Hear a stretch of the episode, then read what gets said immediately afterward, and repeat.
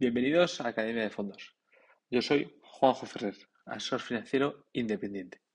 Si quieres definir un proceso de inversión, si quieres mejorar tu toma de decisiones a la hora de invertir, si quieres una herramienta para seguir tus inversiones y los movimientos que haces en cartera, o si quieres saber cómo y cuándo rebalancear tu cartera, en definitiva, si quieres gestionar tu dinero como los mejores profesionales, ponte en contacto conmigo para trabajar juntos.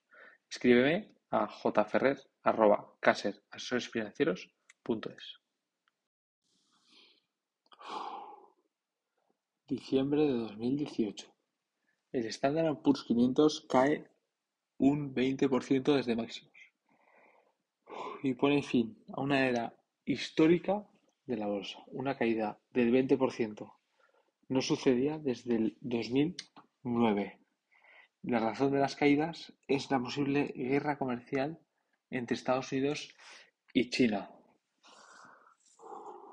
Voy a perder todo con mis ahorros. La economía se va a desplomar. Viene una crisis terrible. Bueno, eh, pues parece que no pasó nada, ¿no? Visto con perspectiva del 2018 hasta ahora, pues parece que la bolsa ha subido bastante y en concreto, después de terminar 2018 de, pues con el diciembre negro, eh, el Standard Poor's 500 en el año 2019 subió un 30%.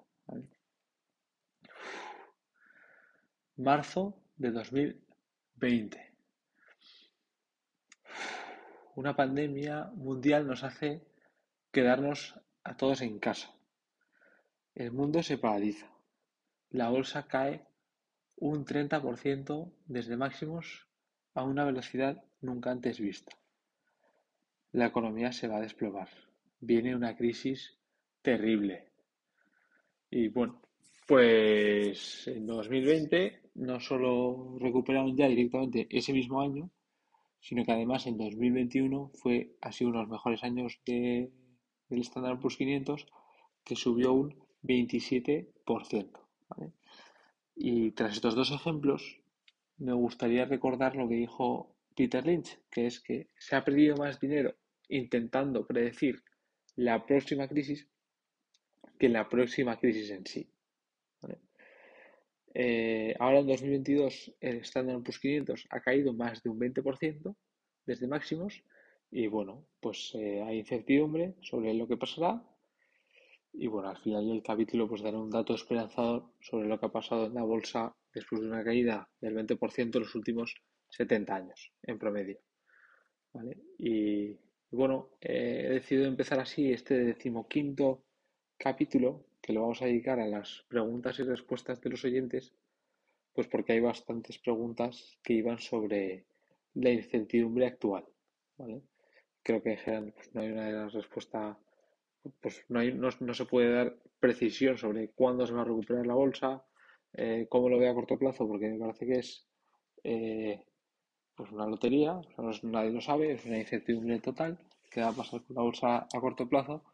Ahora lo que sí que se puede ver es qué ha pasado, qué ha sucedido en el pasado y qué podemos esperar, ¿vale? Y un poco, pues un ejemplo era 2018, otro ejemplo es marzo de 2020 y eso, pues al final del capítulo daré un poco las expectativas de, lo que puede suceder. Y ahora pues vamos a vamos con el capítulo en el que vamos a tratar las preguntas y respuestas que me habéis hecho llegar. La primera pregunta es de Álvaro, que me dice eh, ¿qué te parece el fondo AMCO Global y el DWS Croci Sector Plus? Eh, pues voy a empezar primero con el AMCO Global, que es un fondo que no lo tengo analizado. A partir de esta pregunta, que cuando me llegó pues no conocía el fondo, eh, he visto varios comentarios eh, sobre este fondo y, la verdad es esa, que no lo tengo analizado y así por encima pues he podido ver que es un fondo global de renta variable que invierte en empresas de mediana capitalización eh, con sesgo value, o sea, empresas baratas, que no son ni grandes ni pequeñas.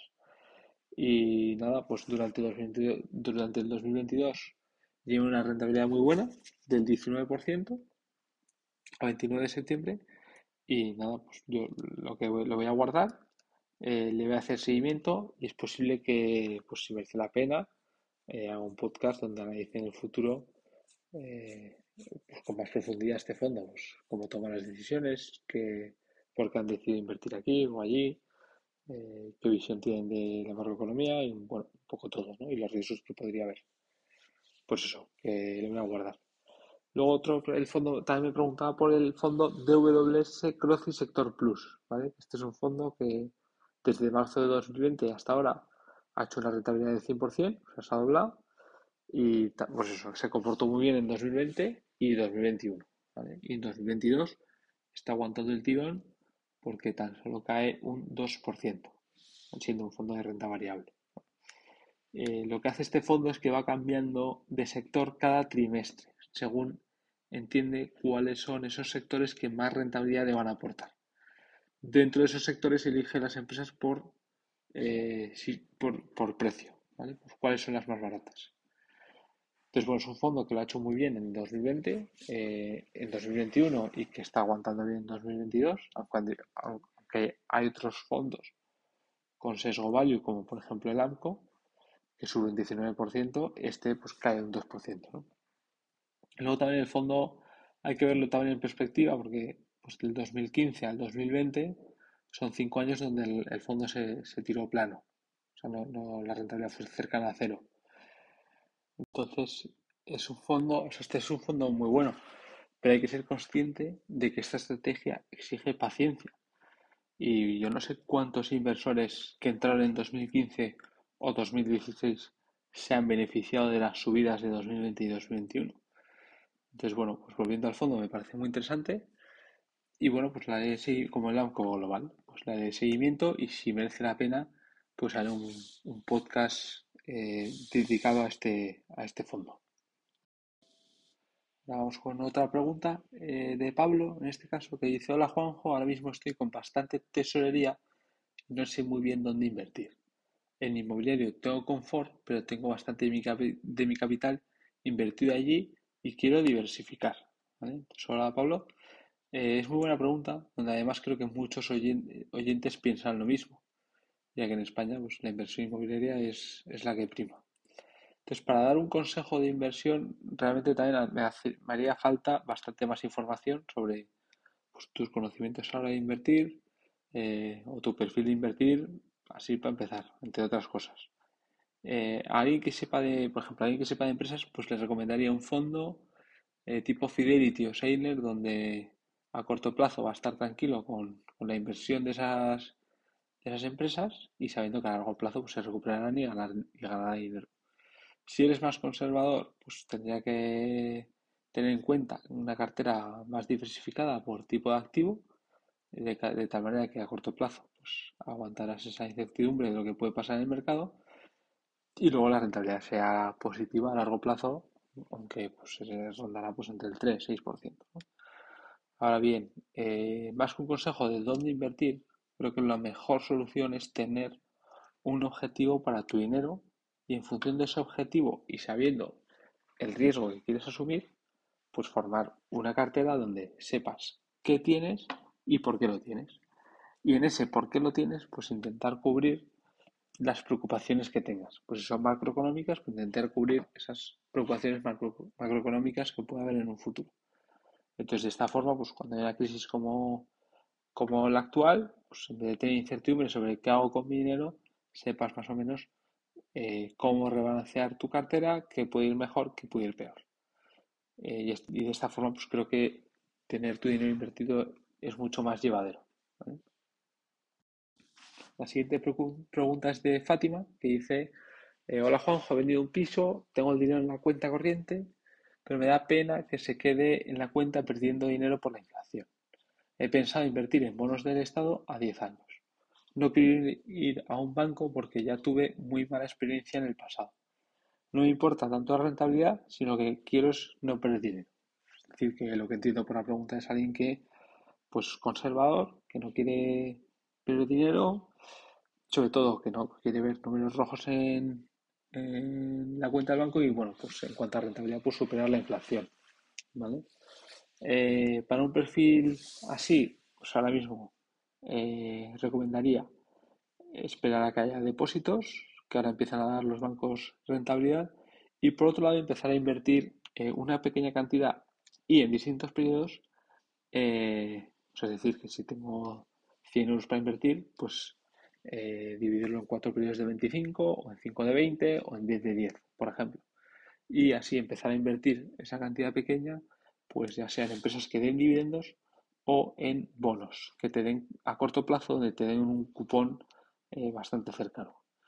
De esta forma irás perdiendo el, miedo a la inversión, verás que se puede ganar dinero y tolerarás mejor la inversión, la, volatilidad. Y nada, eh, creo que con estas dos formas pues, pues tendrías una solución a, tu problema. La siguiente pregunta es de Pedro, que me dice, eh, ¿por qué voy perdiendo con mi fondo de renta fija? Esto de la, renta fija no me da una rentabilidad asegurada hasta vencimiento. Y la respuesta es sí y no. Entonces, antes de responder, creo que lo primero es saber cómo funciona eh, la renta fija. Y saber que la renta fija, pues lo primero es que no es fija. Lo mejor es verlo con un ejemplo, Y como si fuese un chiste.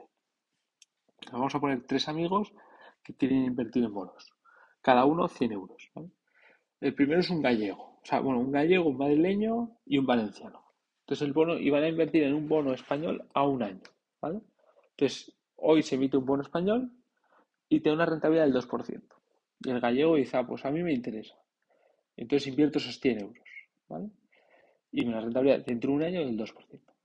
A la semana siguiente, el Banco de, España decide emitir otro bono a un año, pero al 3%, porque los tipos de interés han subido.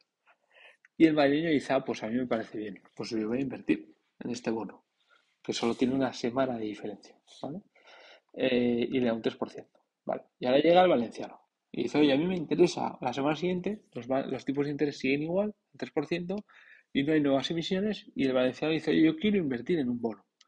Y entonces el gallego y el madrileño le dicen, ah, pues yo te lo vendo por 100 euros. Y, el, valenciano dice, vale, el gallego, me, ¿cuánto me das? Y el gallego dice un 2%. Y el madrileño dice, pues yo te doy un 3%. pues creo que todos entendemos que compraríamos el bono que me da un 3% del, del madrileño. Entonces, eh, porque prefieres un 3% a un 2%, obviamente, ¿no? Entonces, eso pasa en los mercados de renta fija. Entonces, si el gallego quisiera vender su bono, tendría que ofrecer una rentabilidad del 3%. ¿Cómo ofrece una rentabilidad del 3%? Pues vendiendo su bono en vez de a 100 a 99 o a 98,98, ¿vale? Eh, y así al 3% de eso le dará, o sea, cuando venda su bono al final, cobrará 102 euros. Ahora bien, eh, la renta fija sí es fija si se llega hasta vencimiento. Es decir, el gallego compra el bono de 100 euros al 2% a un año. Pues al cabo de ese año cobrará los 100 euros que invirtió más en la rentabilidad del bono que son 2 euros. Cobrará 102 euros. Es decir, que ha ganado dinero. Pero, o sea que sí que es que la rentabilidad es asegurada a vencimiento. Ahora, por el camino pues parece que ha ido perdiendo dinero porque si quería vender su bono, su bono, el precio no era 100, o sea, lo que te vas a ir al entrar en tu cuenta del banco y ver cómo va tu inversión, es que en vez de 100 vale 99. Es verdad que sí, pero eso es lo que se ve. Ahora, vencimiento sí que tendrás una rentabilidad positiva de 2 euros. Entonces, de aquí sale mucho la expresión eh, de, la renta fija. la renta fija no es fija porque el valor se va moviendo pero renta, porque a, fin, a vencimiento sí que recibes el dinero. Entonces, volviendo a la pregunta, la inversión en renta fija sí te da una rentabilidad asegurada hasta vencimiento, siempre y cuando la empresa o país del, bono no quiebra. Y sí es cierto, pero por el camino sí que tienes una pequeña volatilidad. Pues nada, vamos con la siguiente pregunta que es de Pepe, que dice, ¿cómo invertir ahora con la inflación? ¿Dónde está la oportunidad? Es un poco lo mismo que la pregunta que, hemos visto antes. Creo que es, y, yo creo que es mejor tener un sistema o una cartera donde te pueda cubrir los distintos escenarios y sabiendo lo que tienes en cartera y por qué lo tienes. de esta forma estás preparado para lo que pueda venir. O sea, sí es cierto que yo opino que, por ejemplo, las small caps europeas o las tecnológicas chinas, pues están baratas y es un buen momento para invertir. Ahora bien, eh, con una buena dosis de paciencia. O sea, la idea es invertir ahora y igual, pues dentro de tres años, empezar a ver frutos. Si es antes, pues, pues fenomenal. Ahora, yo, pues dentro de tres años no espero ver eh, sus frutos. Ahora, creo que estoy comprando en esos sectores a muy buenos precios. Y que esa, esa respuesta, pues no sé si te encaja, porque es lo normal. Cuando alguien pregunta por oportunidad, suele llevar un a corto plazo implícito en la pregunta. Y para oportunidades a corto plazo, con inflación, pues una buena oportunidad era la energía y las materias primas, pero igual que han subido mucho, pues también ha caído bastante desde máximo, o sea que, también tiene sus riesgos. Y otra oportunidad de este estilo, pues la verdad es que no lo sé. Eh, más que nada porque a corto plazo puede pasar cualquier cosa. Y de ahí que mi respuesta pues se enfoque más en que tengas una cartera pensada para afrontar los distintos escenarios macroeconómicos más que eh, en, qué, hacer ahora con el dinero, cómo mover el dinero ahora, en la situación actual, en una inversión puntual. Pues, no, dentro de una cartera, pues sí que creo, pues cómo rebalanzaría, dependiendo de cómo lo tengas estructurada, pues que podrías mover o que no. Pero así ya va... ¿Qué, ¿Cuál es la oportunidad? Pues no, no, o sea, no tengo respuesta para ello. Y la siguiente pregunta es la de Jorge, que dice, ¿cómo ves invertir en el IBEX 35? Pues bueno, la respuesta rápida es que de cara a invertir en un índice, yo prefiero diversificar más y ganar o perder la rentabilidad del, del mundo, que sería invirtiendo en el MSCI World, ¿vale? ya que eh, me supone el mismo esfuerzo que invertir en el IBEX, al final es un indexado, y creo que tengo pues más diversificación porque al final pues en el IBEX 35 hay 35 empresas y en el MSCI World hay más de 3.000, ¿vale? Y además creo que a largo plazo pues la rentabilidad pues será mayor. Eh, ahora, ¿que te interesa el IBEX 35? Pues tienes que saber de qué se compone, que la mayoría de las empresas forman eh, el índice, son empresas energéticas y bancos, es decir, pues Iberdrola, Red Eléctrica, Naturgy, Endesa, Enagas y luego los bancos, que son pues, Santander, BBVA y CaixaBank, luego también están Bankinter y Sabadell, aunque tienen menos peso, o aseguradoras tipo Mafre. Bueno. Y, y bueno, estas empresas en general pues dan buenos dividendos, eh, más que nada también es porque las empresas saben que el accionista y la cultura financiera española pues, eh, está muy enfocada en los dividendos y igual pues para empezar para, pues, puede tener sentido porque pues, eh, al final con los dividendos ayuda mucho a, aprender a invertir, a saber que no estás poniendo tu dinero en unos papeles, sino que detrás hay unas empresas, que esas empresas hay gente trabajando y como resultado pues te dan unos dividendos. Entonces, eh, pues, pues por esa razón me parecería una buena vía. Ahora, más allá de eso, creo que una vez eh, pues levantas la mirada hacia qué puedes encontrar fuera del IBEX 35 en otras geografías, pues creo que puedes encontrar eh, mejores ideas de inversión. La siguiente pregunta es de Mariano. Dice, hola Juanjo, tengo dos fondos mixtos conservadores y voy perdiendo un 7% en el año. ¿Cómo lo ves? ¿Hay esperanza? Bueno, primero, eh, tal y como está el año, caer un 7% con, con fondos mixtos, pues me parece que estos deben ser buenos, porque tanto la renta fija como la renta variable han caído más del 7%. Así que los dos fondos pues no deben estar, no deben, estar nada mal. Y luego sobre la esperanza, pues la respuesta es depende. Eh, o sea, tú cuando invertiste en ese dinero, entiendo que tendrías un plazo para tener ese dinero y la idea es que en ese plazo, pues serían 3-5 años, pues tengas más dinero del que invertiste. Eh, ese es el objetivo. Eh, y durante el camino, pues, pues va a haber curvas. Entonces, ¿Hay esperanza? Pues a corto plazo, pues hay curvas y evidentemente hay algunas que, son duras porque, porque, son de bajada y pues, pues no veo mucha o ninguna, por así decirlo. En cambio, si tienes paciencia, pues sí, y al 100% además, y vas en dos fondos que, que, van, que van bien. Y, es verdad que sí de radical lo veo, o sea, pues a corto plazo no, a largo plazo sí. Y es que al final invertir es muy sencillo, o sea, es dedicar un tiempo a estudiar dónde pones tu dinero Y una vez lo tienes, es esperar a que se revalorice.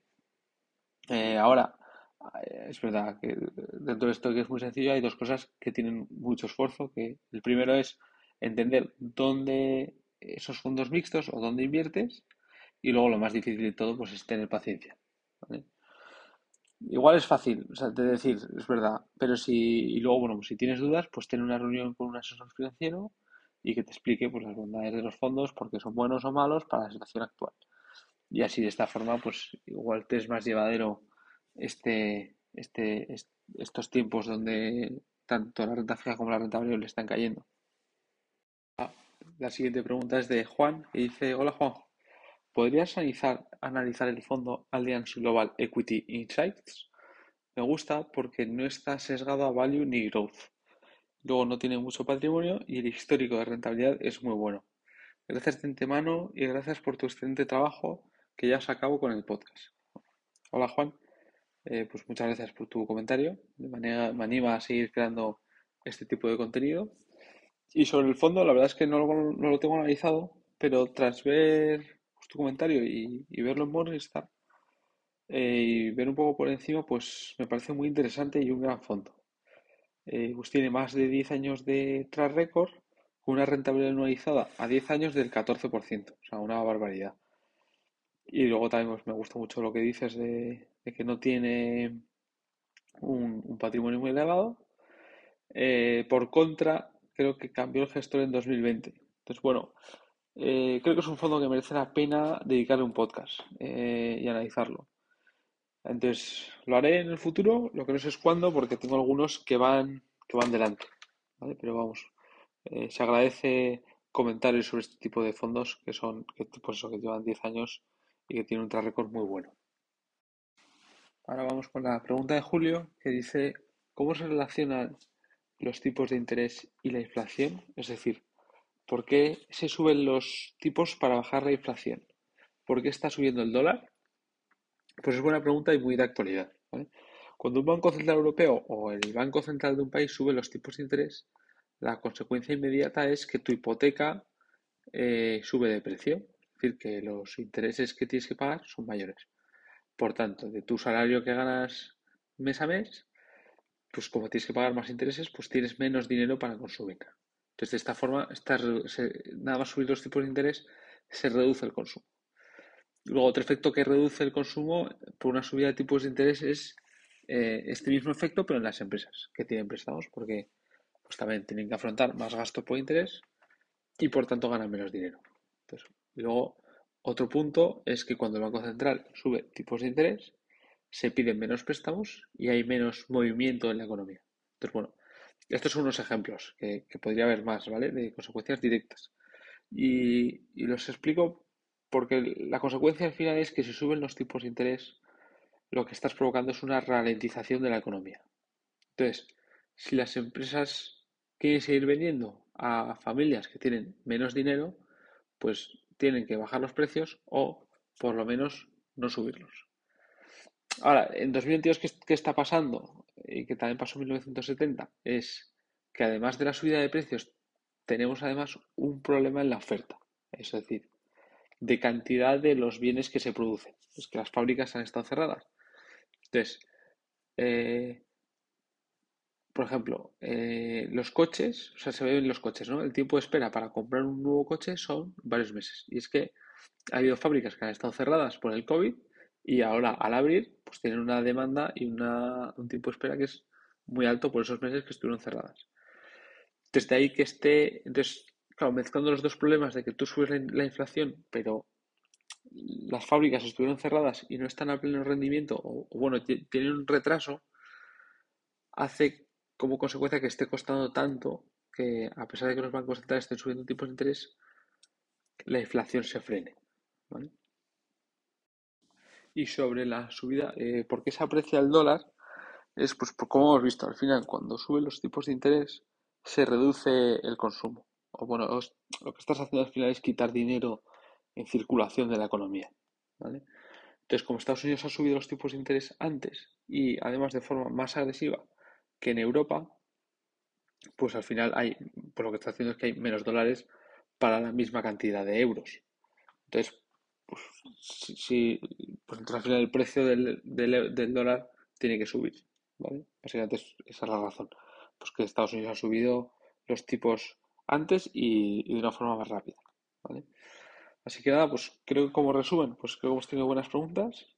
Eh, en algunas noto cierto pesimismo y miedo, también es, es normal porque las caídas de este año en la bolsa están siendo pues de las peores de los últimos 70 años y bueno, pues por eso empezaba el podcast poniendo los ejemplos del 2018 y del 2020, ¿vale? 2022 veremos qué pasa.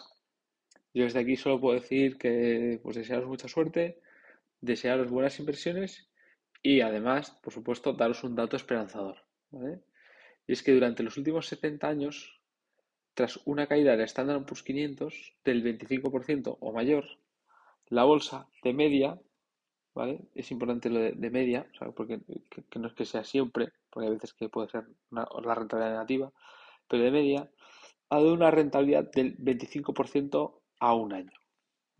No sé. Eh, no quiero decir que en 2022 pase, pero bueno, eh, la media está ahí. ¿vale? creo que es un dato esperanzador saber que, que, después de las caídas pues hay subidas. ¿vale?